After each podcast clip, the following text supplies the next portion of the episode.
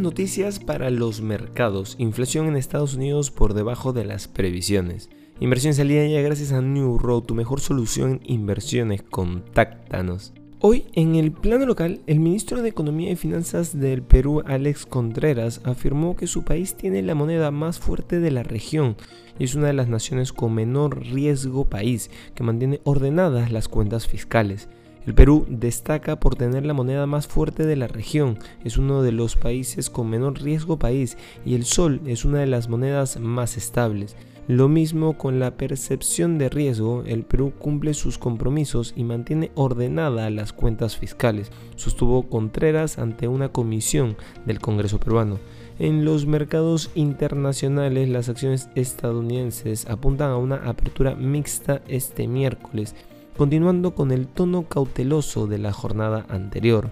El Dow Jones desciende un 0,33%, el S&P 500 cotiza plano y el Nasdaq 100 gana un 0,41%.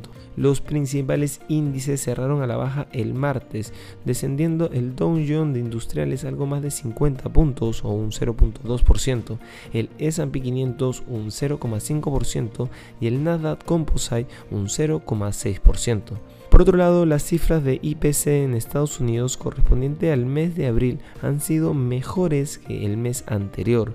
Así, la inflación en término interanual sube al 4,9%, una décima menos que el mes de marzo, lo que sigue confirmando la ralentización en el ascenso de los precios, noticia que apuntará la Reserva Federal estadounidense de cara a su próxima reunión de tipos de interés. El IPC en término mensual sube un 0,4% en comparación con el 0,1% del mes de marzo.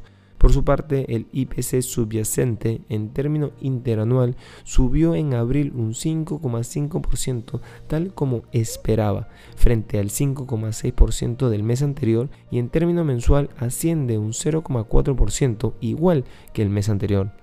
Y no queremos irnos sin mencionar que junto con la inflación, uno de los problemas más acuciantes a los que se enfrenta la economía estadounidense es la encarnizada lucha que se libra en Washington en torno al aumento del techo de la deuda del país, que asciende a 31,4 billones de dólares. El presidente estadounidense Joe Biden mantuvo conversaciones con el presidente de la Cámara de Representantes, Kevin McCarthy, y otros legisladores en la Casa Blanca a última hora del martes, pero no lograron forjar un acuerdo.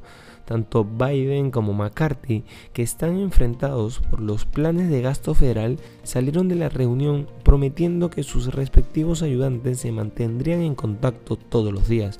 No hay nada más importante en juego los legisladores se enfrentan a un plazo inminente para llegar a un acuerdo, para elevar el límite de la deuda o arriesgarse a un impago potencialmente catastrófico. Estas han sido las noticias más importantes de hoy miércoles 10 de mayo del 2023. Yo soy Eduardo Ballesteros, que tengas un feliz miércoles.